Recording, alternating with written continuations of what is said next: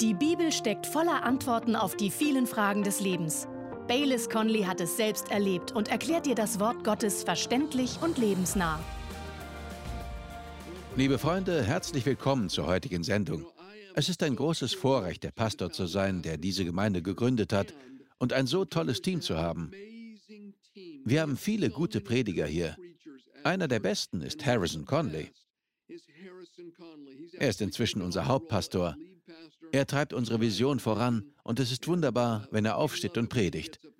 Sein heutiges Thema ist Jesus kennen, ihm dienen und für ihn leben. Viel Freude dabei. Ich möchte zwei Verse vorlesen und einige Dinge darin hervorheben. Fangen wir an in 1. Chronik 28, Vers 9. Hier spricht König David. Und du, mein Sohn Salomo, er spricht also eine einzelne Person an, erkenne den Gott deines Vaters und diene ihm mit ungeteiltem Herzen und mit williger Seele. Denn der Herr erforscht alle Herzen und alles Streben der Gedanken kennt er. Wenn du ihn suchst, wird er sich von dir finden lassen. Wenn du ihn aber verlässt, wird er dich verwerfen für ewig. Vers 10. Sieh nun, dass der Herr dich erwählt hat, ihm ein Haus zu bauen als Heiligtum. Sei stark und handle. Ich möchte vier Formulierungen hervorheben. David sagt erstens, erkenne den Gott deines Vaters. Zweitens, diene ihm. Dann am Ende von Vers 9, suche ihn. Und in Vers 10, sieh nun. Ich möchte zunächst den Zusammenhang erläutern, denn der ist wichtig für das, was hier geschieht. Wir sollten die Situation verstehen. Es ist ein wichtiger Moment. Wir als Leser haben gewissermaßen die Gelegenheit, durchs Schlüsselloch in einen der größten und bedeutsamsten Momente der jüdischen Geschichte zu schauen. Das Volk hat sich versammelt, um Spenden für den Bau des Hauses Gottes zu bringen. Wir kennen diesen Bau als den Jerusalemer Tempel. Übrigens steht der Tempel 3000 Jahre später immer noch und ist einer der heiligsten und wichtigsten Orte der ganzen Welt. Bis zu diesem Punkt trug König David die Verantwortung für das Projekt. Von den Vorbereitungen über die Entwürfe der Pläne und Finanzierung der Materialien bis hin zur Anstellung von Bauleuten und Handwerkern hatte David das Projekt in der Hand. Die Bibel sagt, er gab auch aus seinem Privatbesitz eine riesige Spende für den Bau des Hauses Gottes. Ich möchte Ihnen vor Augen führen, was hier geschieht. Ganz Israel hat sich vor David versammelt. Sie wollen ihre Gaben abliefern. Sie warten darauf, dass David den Tempelbau Gott weiht. Mich hat beim Lesen dieser Geschichte und Verse besonders beeindruckt, dass David nicht die ganze Volksversammlung anspricht, sondern zuerst eine einzelne Person. Er spricht seinen Sohn Salomo an.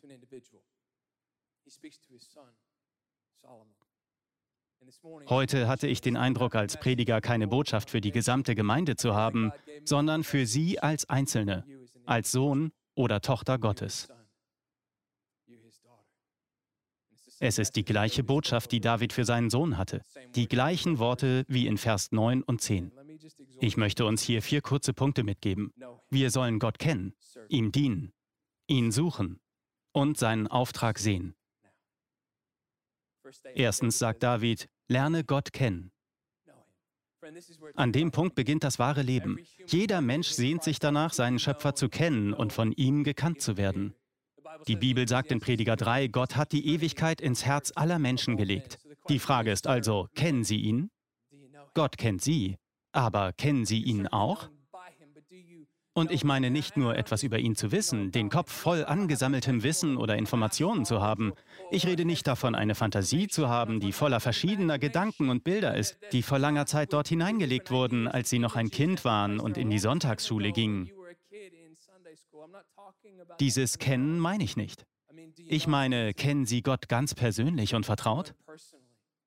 Haben Sie ihn erlebt? Haben Sie ihn erkannt und als Retter und Versorger kennengelernt, als Friedensbringer? Kennen Sie ihn als Freund? In meiner Kindheit haben wir oft ein altes Lied gesungen. Es heißt Im Garten. Eine Strophe ist mir immer besonders aufgefallen. Dort heißt es über Gott, und er geht mit mir und spricht mit mir und sagt mir, du bist mein. Liebe Freunde, Gott ist keine unnahbare, weit entfernte, jenseitige Vorstellung. Nein, er ist echt, er ist uns nah, er ist gegenwärtig und er lässt sich erkennen. Deshalb frage ich noch einmal, kennen Sie ihn? Ich möchte vielleicht so fragen, ist das ewige Leben bereits in Ihr Leben eingebrochen? Denn das ist das ewige Leben, Gott zu kennen und seinen Sohn Jesus, den er gesandt hat. Kennen Sie ihn? Ist Jesus für Sie realer als Ihr nächster Atemzug oder als die Person neben Ihnen? Kennen Sie ihn? Ihn zu kennen heißt, ihn zu lieben. Und ihn zu lieben heißt, ihm ähnlich zu sein.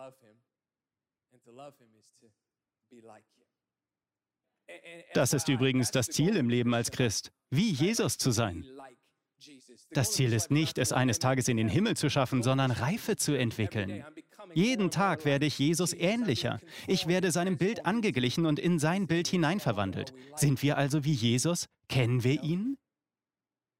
Ich möchte kurz drei Eigenschaften von Menschen skizzieren, die Gott kennen. Das ist der Lackmustest, ob wir Gott wirklich kennen oder nicht. Drei Eigenschaften. Erstens, wer die Menschen liebt, kennt Gott. Es spielt keine Rolle, wer diese Menschen sind. Sie können anders aussehen als man selbst oder von einem anderen Ort stammen. Aber wer Menschen liebt, kennt Gott. Menschen zu lieben heißt, wir vergeben rasch. Wir nehmen zunächst das Beste von anderen Menschen an. In einer zerrissenen Gesellschaft oder Welt oder Familie setzen wir uns ohne Zögern für Einigkeit ein. Wir weisen zuerst auf Wertvolles und Schönes an anderen Menschen hin. Menschen, die Gott kennen, lieben andere Menschen. Das zweite Merkmal von Menschen, die Gott kennen, ist Großzügigkeit. Gott ist dafür das beste Vorbild überhaupt. Er hat die Tresore des Himmels restlos ausgeleert. Er liebte die Welt so sehr, dass er seinen Sohn Jesus gab. Jesus selbst ist der Inbegriff von Großzügigkeit. Er gab seine himmlische Göttlichkeit auf und wurde zu einem Menschen aus Fleisch und Blut. Er starb an unserer Stelle, nicht nur für uns, sondern als unsere Sünde. Jesus ist die Großzügigkeit in Person. Und als Menschen, die zu Gott gehören, werden wir ihm umso ähnlicher, je mehr wir ihn kennenlernen. Wenn wir nicht großzügig sind, kennen wir ihn vielleicht nicht so gut, wie wir meinen. Großzügige Menschen sind großzügig mit ihrer Zeit, ihrem Geld und ihren Talenten. Das dritte Merkmal von Menschen, die Gott kennen, ist innere Größe. Solche Menschen denken groß und glauben Großes von Gott. Sie achten ihn hoch. Sie nehmen seine Verheißungen ernst. Sie glauben, dass er der Gott von Epheser 3, Vers 20 ist. Fähig, weit und reichlich über alles hinaus zu handeln, was wir bitten, denken oder uns vorstellen können. Sie gehen zuversichtlich durchs Leben und sie gehen mutig durchs Leben, unabhängig von den Umständen. In guten und großen sowie in schlechten Zeiten, in Zeiten von Überfluss und Zeiten von Mangel. Menschen, die Großes denken, die Gott kennen, haben einen großen Blick auf ihn. Sie vertrauen darauf, dass Gottes liebevolle Hand ihr Leben lenkt. Selbst in Zeiten des Mangels oder der Verwirrung wissen sie, dass Gott sie auf eine zukünftige Lebensphase vorbereitet. Sein Plan ist, sie von Kraft Kraft zu Kraft und von Herrlichkeit zu Herrlichkeit und von Gnade zu Gnade zu führen. Menschen, die Gott kennen, haben innere Größe. Sie wissen, dass Gott bei ihnen ist. Wenn Gott bei ihnen ist, heißt das, dass er für sie ist. Und wenn er für sie ist, kann nichts gegen sie sein. Ich möchte einige Möglichkeiten nennen, wie wir Gott kennenlernen können. Erstens, wir können ihn durch sein Wort kennenlernen. Die Bibel ist nicht nur Druckerschwärze auf Papier. Diese Worte sind Geist und Leben. Sie sind ewig. Himmel und Erde werden eines Tages vergehen, aber Gottes Wort bleibt für immer. Es ist das Wort, das er erhoben hat, sogar über seinen eigenen Namen. Gottes Wort ist voller Kraft. Es ist lebendig, wirksam und schärfer als jedes zweischneidige Schwert. Gottes Verheißungen stehen fest im Himmel. Sein Wort ist randvoll mit Gedanken und Geboten, seinem Wesen und seinem Charakter. Wenn wir Zeit mit Gottes Wort verbringen, fängt er an, sich uns zu offenbaren. Wir lernen Gott durch sein Wort kennen. Die zweite Möglichkeit, Gott kennenzulernen, ist durch die Menschen, die zu ihm gehören. In diesem Punkt habe ich eine kleine Warnung. Wir Menschen sind nicht immer das beste Spiegelbild Gottes. Seien wir also gnädig miteinander und spornen wir uns gegenseitig an, Jesus immer besser kennenzulernen. Aber man lernt Jesus durch die Menschen kennen, die zu ihm gehören. In Johannes 1 heißt es, in Jesus war das Leben und dieses Leben war das Licht der Menschen. In Matthäus 5 dreht Jesus die Sache um und sagt, lasst euer Licht leuchten, denn ihr seid das Licht der Welt. Lasst es leuchten, damit die Menschen eure guten Werke sehen und den Vater im Himmel loben. Ihr seid wie eine Stadt auf dem Berg, die sich nicht verstecken lässt. Andere sollen ein Spiegelbild von Jesus in uns sehen. Und wir werden selbst bessere Spiegelbilder von Jesus, wenn wir mit anderen Menschen zusammen sind, die Jesus widerspiegeln. Im Kontakt mit anderen Christen lernen wir besser zu verstehen, wer Jesus ist. Ich möchte es mit folgendem Bild erklären. Letztes Jahr starb mein Großvater. Das war für unsere Familie traurig und schwer. Viele von Ihnen kennen das aus eigener Erfahrung, wenn sie liebe Menschen verloren haben. Wir trafen uns zu seiner Beerdigung. Dort hatten wir alle, Enkel, Eltern und Kinder, die Gelegenheit, persönliche Geschichten über den Großvater zu erzählen. Ich erzählte ebenfalls meine Geschichte, meine Erfahrung mit ihm. So und so war mein Blickwinkel und mein Blick auf meinen Großvater. Und dann bekam ich auch all die anderen Geschichten zu hören. Das war toll, denn durch die verschiedenen Geschichten hatte ich das Gefühl, dass sich mir im Blick auf meinen Großvater plötzlich eine ganz neue Dimension eröffnete. Ich begann den Mann, den ich mein Leben lang gut gekannt hatte, aus dem Blickwinkel anderer und ihrer Kontakte und Erfahrungen mit ihm zu sehen. Ich saß da wie in einer Schulstunde und verstand immer besser, wer mein Großvater war. Das Gleiche geschieht, wenn wir von anderen Christen umgeben und mit ihnen in Gemeinschaft gebracht werden. Man kommt in Kontakt miteinander und tauscht sich aus. Jesus bedeutet mir das und das und ich habe das und das erlebt und so sehe ich ihn. So hat mir der Heilige Geist ihn offenbart. Jeder hat dazu seine ganz eigene Geschichte und kann sagen, so wurde mir Jesus offenbart und so habe ich ihn in meiner Situation erlebt. Und je mehr man solche Dinge von anderen Christen hört, umso mehr erkennt man, dass Jesus noch viel größer ist, als man ihn bisher gesehen oder erlebt oder geglaubt hat. Man wird ganz neu von Jesus begeistert. Tatsache ist ganz gleich, was man von Jesus denkt oder wie man ihn erlebt hat. Jesus ist immer mehr. Unser Leben lang werden wir verschiedene Sichtweisen und Blickwinkel entdecken. Jesus ist wie ein Diamant. In welche Richtung man ihn auch dreht und aus welchem Blickwinkel man ihn betrachtet, man wird immer eine neue Dimension seiner Herrlichkeit entdecken. Er strahlt immer weiter. Er ist immer mehr. Die zweite Aussage, die ich uns heute mit auf den Weg geben will, ist, wir müssen Jesus nicht nur kennen, wir müssen ihm auch dienen. Wir müssen für seine Ziele, Pläne und Ehre handeln und leben, nicht für unsere eigenen. Die ersten beiden Aussagen, Jesus kennen und dienen, sind eng miteinander verbunden. Wir können ihm nicht dienen, wenn wir ihn nicht kennen. Und wir kennen ihn vergeblich, wenn wir ihm nicht dienen. Ein altes puritanisches Sprichwort, das ich auf meinem Schreibtisch habe, lautet, um für Gott zu leben, muss ich mit Gott leben. Darf ich Sie fragen, wie ist Ihre Lebenssituation? Denn ich möchte keine errettete Seele haben, aber ein vergeudetes Leben führen. Mögen wir Gott mit einem loyalen Herzen und mit einem willigen Verstand dienen, wie die Bibel uns aufträgt. Ein loyales Herz ist ungeteilt in eine Richtung ausgerichtet.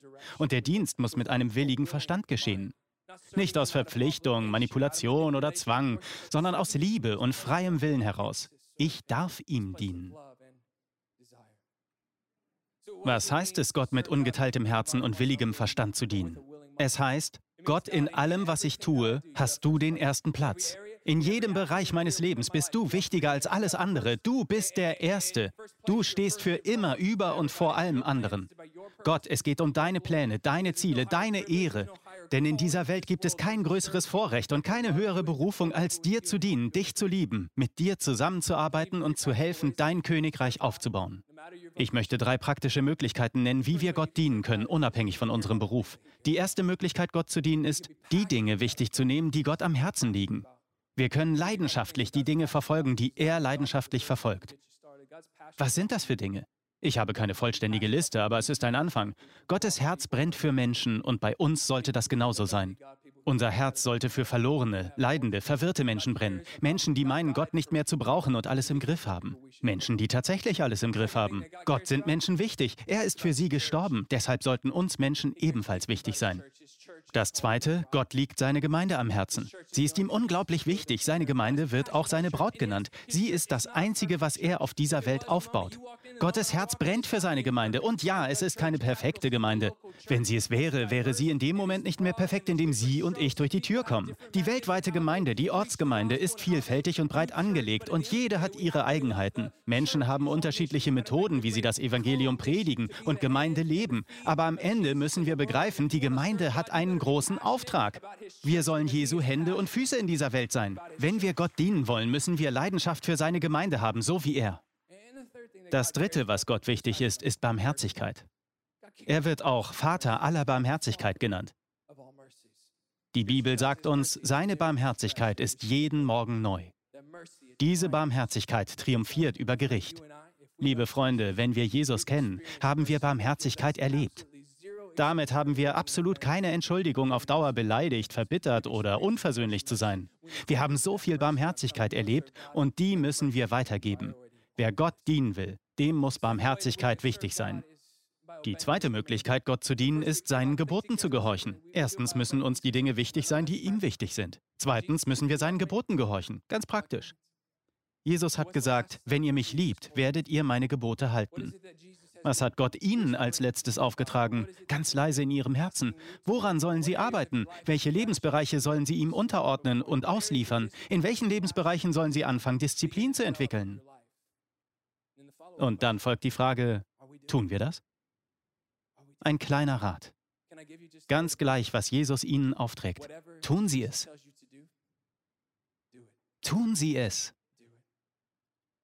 Drittens können wir Gott ganz unabhängig von unserem Beruf dienen, indem wir lernen, in der Liebe zu leben.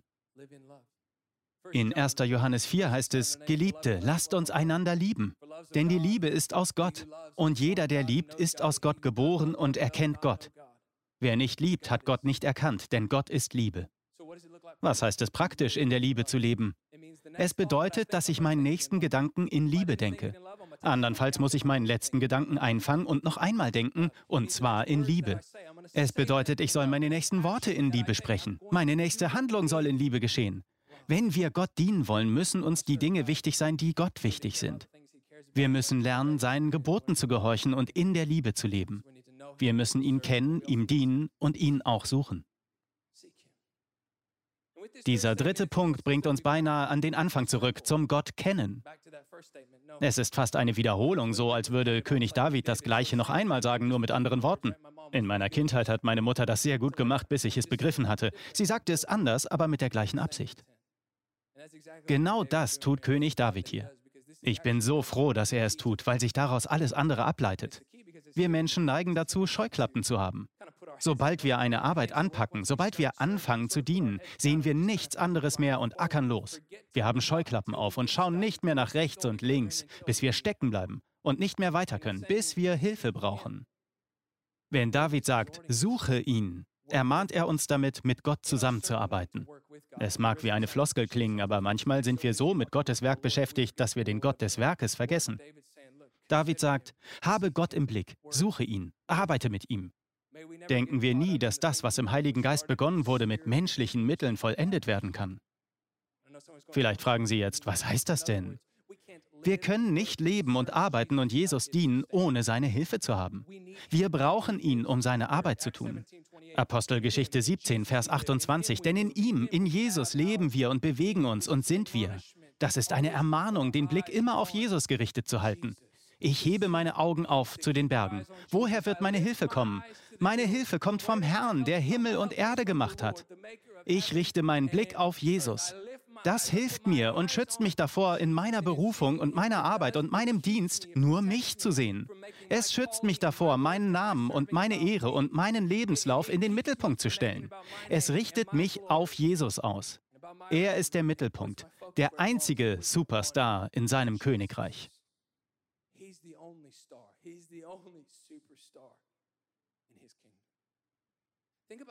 Betrachten Sie dieses Suche ihn einmal im Zusammenhang der Aussage. König David sagt es zu seinem Sohn Salomo.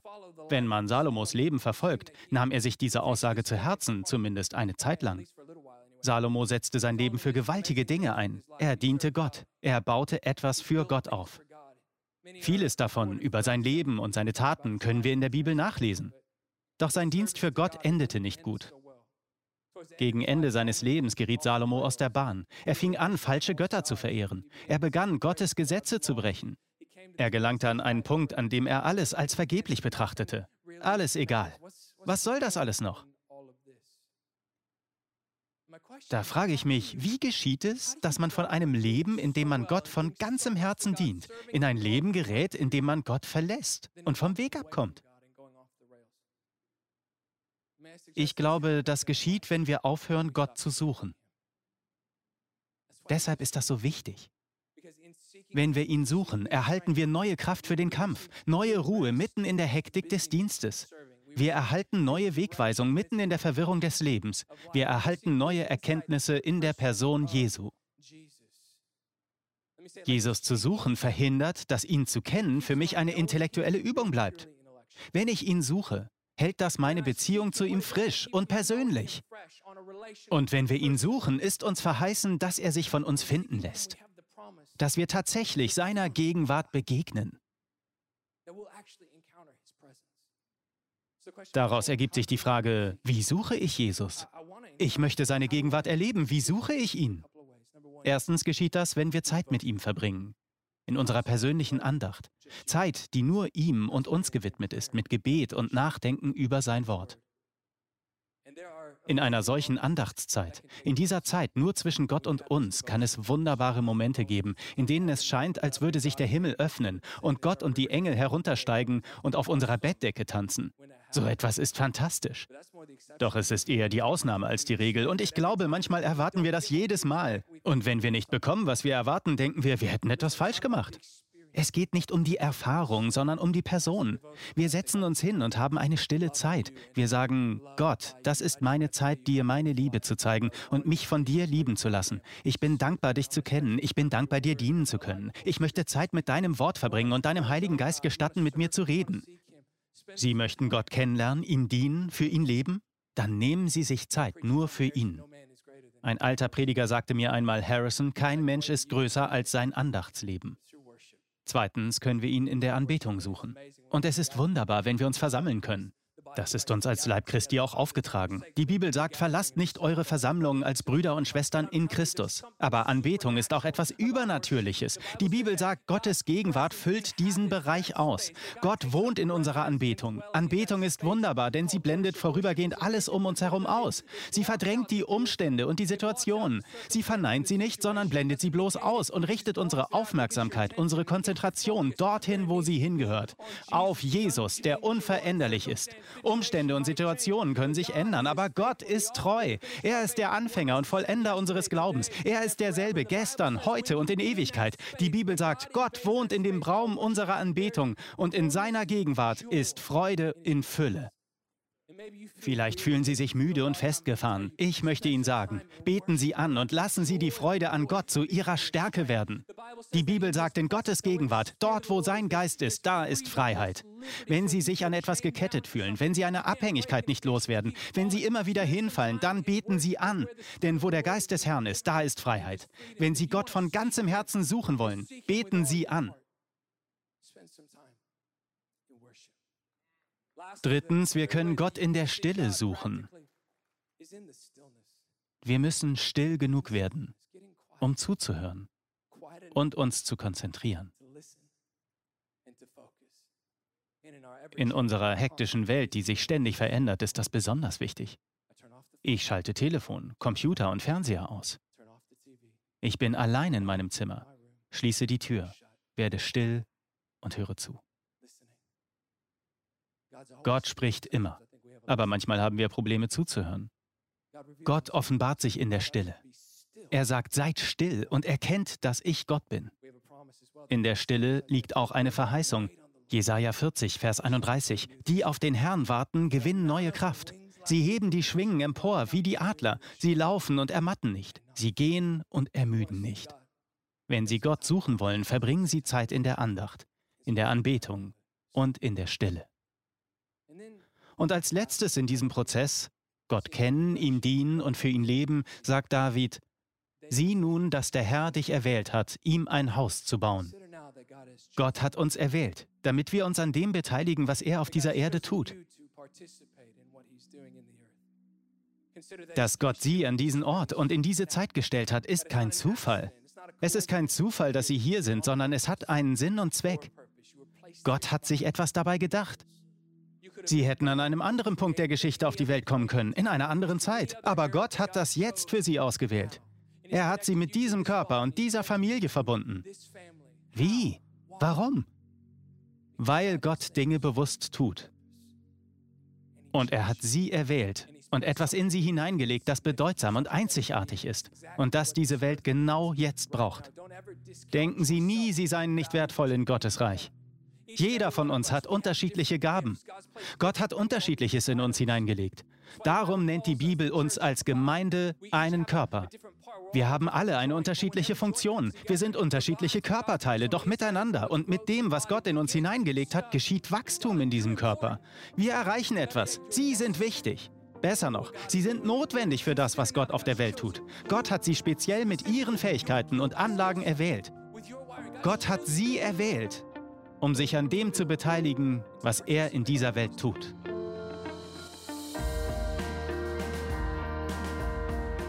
Wir danken dir fürs Zuhören. Weitere Predigten sowie eine tägliche Andacht von Baylis findest du kostenlos auf baylis-conley.de.